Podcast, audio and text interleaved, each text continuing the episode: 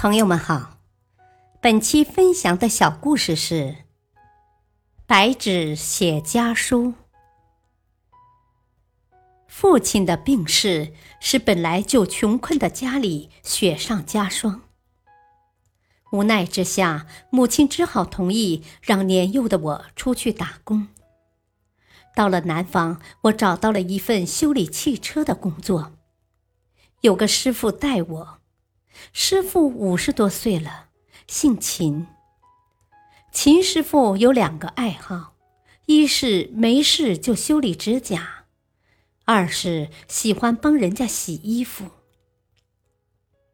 两个月过去了，我攒了一笔钱，打算寄给母亲，顺便写一封信报平安。在办公室搜寻了一下，找了一张包装纸。就伏案写起来。正写着，秦师傅突然问我：“哦，你在这里的活不是又苦又累又脏吗？怎么说自己的工作很轻松啊？”我羞红了脸说：“嗯，我不想让母亲担心。”秦师傅赞许的说：“哦，不错。”出门在外是应该报喜不报忧啊，但是你写信的纸这么破又脏，你母亲不怀疑吗？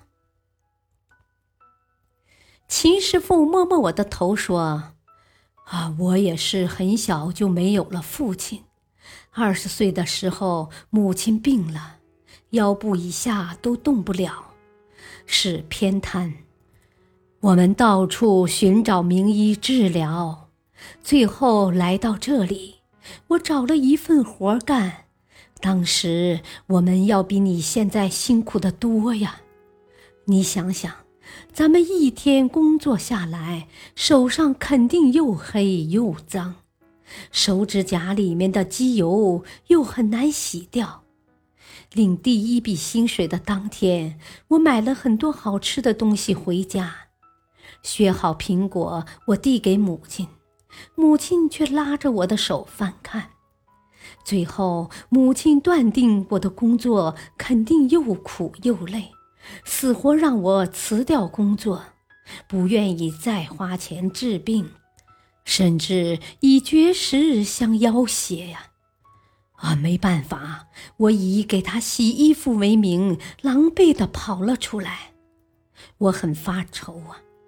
这份工作虽然比较辛苦，但毕竟薪水不错呀。洗完衣服之后，我就有了主意。我跟母亲说，我同意辞去现在的工作。不过第二天我又来这里上班了。下班后，我仔细地清理了自己的指甲，还把同事们的衣服都给洗了，这样手也就变白了。母亲再检查时，也就发现不了什么了。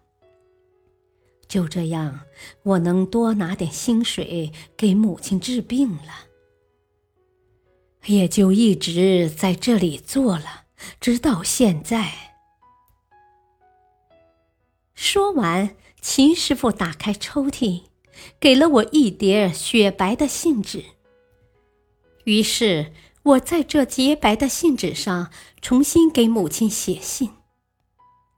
妈妈，我在这边工作很轻松，一切都好，请勿挂念。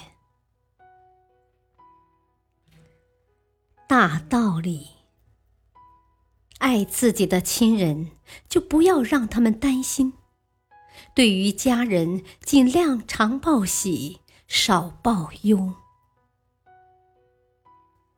感谢收听，再会。